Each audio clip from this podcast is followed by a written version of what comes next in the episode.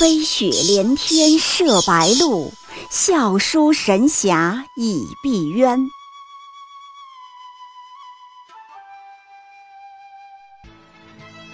如果说古龙的小说像冰水，越喝越觉得心寒，写透了人情凉薄，那么金庸的小说就像烈酒，起初苦涩艰深，入口醇厚，回味无穷。喜马拉雅主播小昭在海边将陪您一起每天十分钟细细品读金庸，欢迎您的关注与订阅。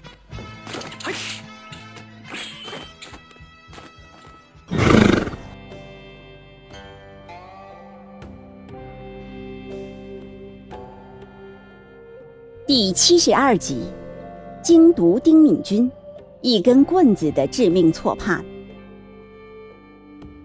峨眉派的丁敏君总有一种误解，就是总是误以为自己能接班，干掉眼下这一个挡路的，比如干掉纪晓芙，干掉周芷若，我就能代替他了。事实上，他的本质就是一根棍子。棍子就是他的属性和定位。在峨眉派，他资质平平，武功也差，但却堪称是最有存在感的一个，经常搅风搅雨，因为他乃是棍子。所谓棍子，就是专门打击同门、重伤同门的。丁敏君就是这么一个角色。纪晓芙、周芷若都被他拼命针对过。棍子之所以成为棍子，是因为他们往往有三个特点：第一，有野心；第二，善妒忌；第三，偏偏又没能力。棍子的如意算盘往往是这样的：打掉那些优秀的、人柔的、当红的，扫清前进路上的一切障碍，我便可以取而代之。纪晓芙得师傅宠爱的时候，他就针对纪晓芙告刁状，下黑手。后来改为周芷若当红得宠了，他又开始针对周芷若，煽动了同门一起来针对周芷若，什么私通魔教啊、来历不正啊等等，好铲除这个绊脚石。棍子的这种算盘，看上去似乎很美，干掉了前面的。不就剩下我了吗？却不知道，这才是棍子常见的最大误区，那就是他们不知道一条最关键的定律：棍子是没有收割权的，他们只有冲锋权，没有收割权。丁敏君就没有收割权，老板往往瞧不上棍子，也并不在乎棍子。灭绝师太爱丁敏君吗？很器重丁敏君吗？半点儿也不。且看，灭绝师太哼了一声，突然间“拍”的一响，打了丁敏君一个嘴巴，怒道：“受父之术，天下共知，难道英雄好汉是自己封的吗？”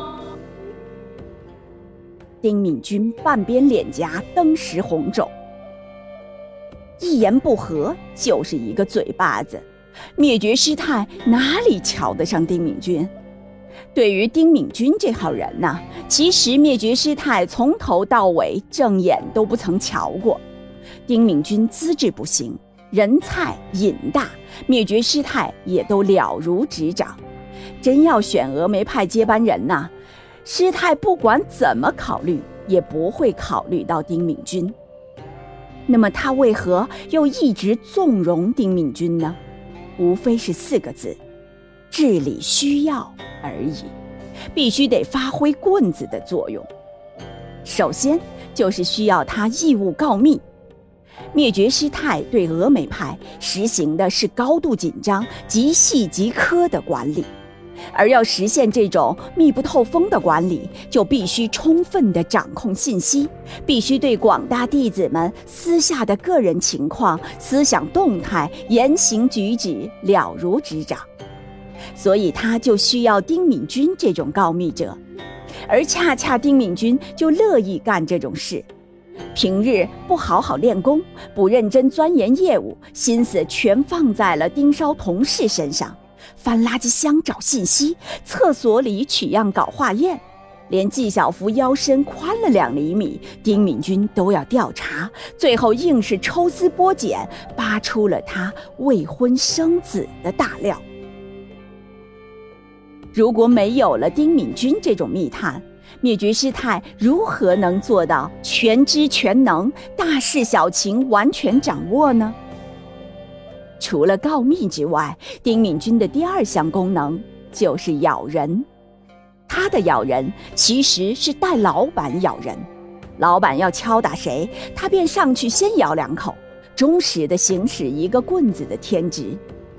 然而，事实上，对每个人敲打到什么地步，棍子本身说了并不算。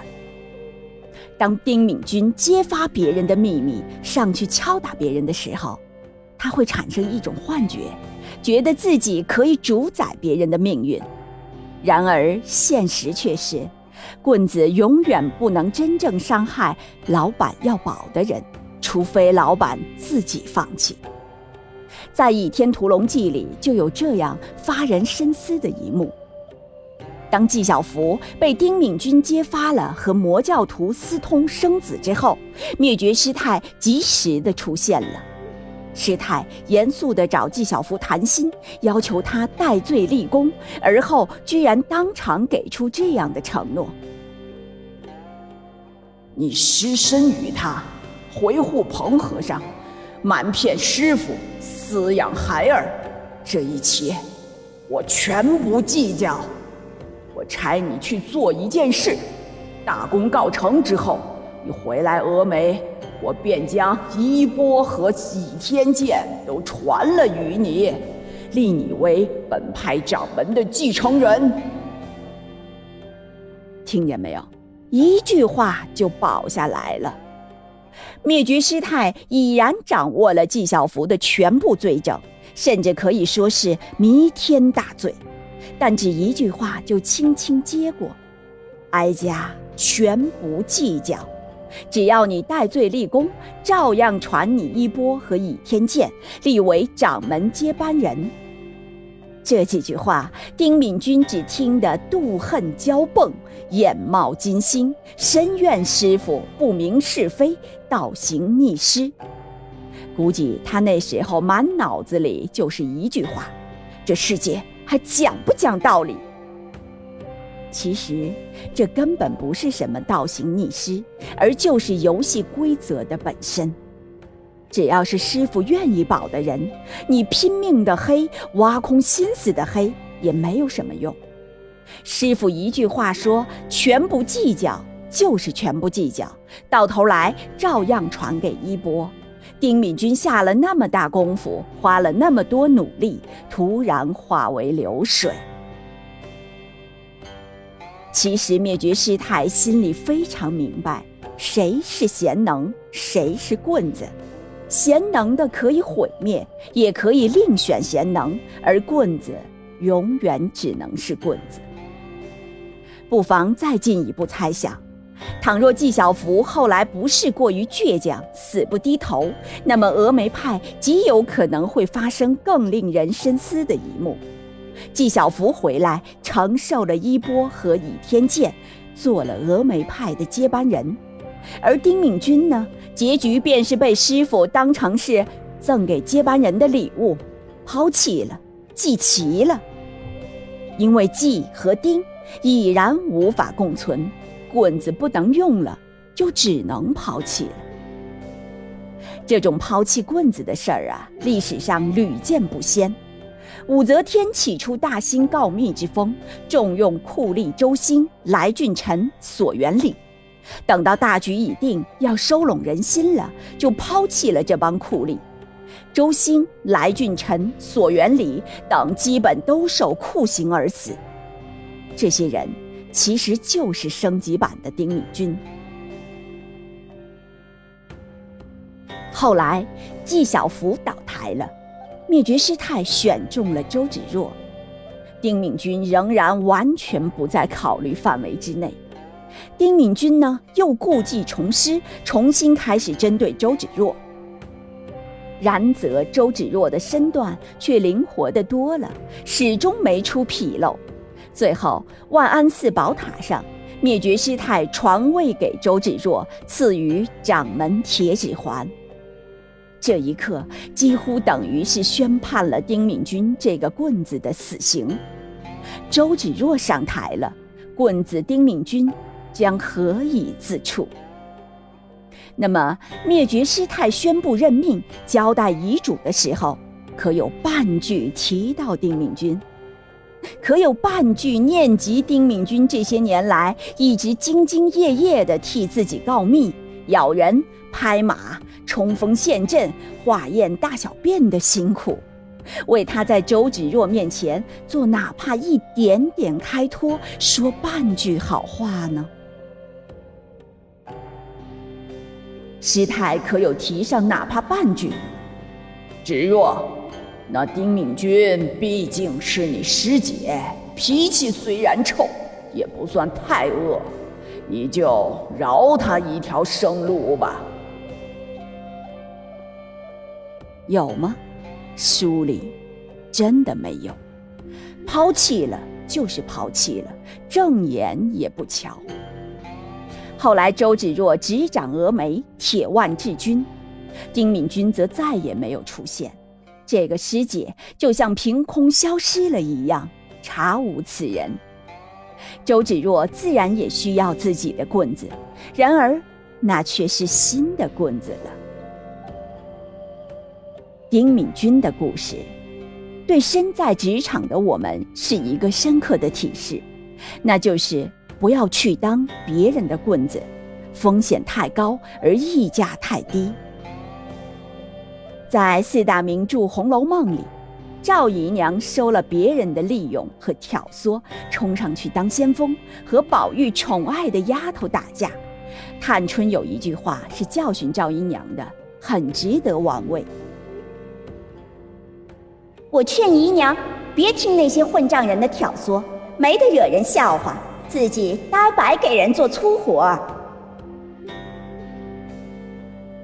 你的野心和善妒，很有可能会被上司或者同僚利用，让你充当打手，呆白给人做粗活，就像丁敏君白白做了一辈子粗活一样，没有好的下场。所以，身在职场的我们，就像小昭今天陪你读金庸一样。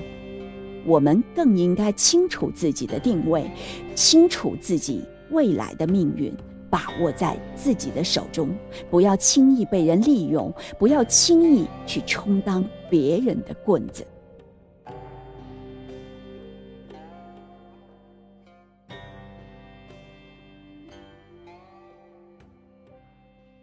喜马拉雅主播小昭在海边将陪您一起每天十分钟细细品读金庸，欢迎您的关注与订阅，每晚八点更新一集，不见不散。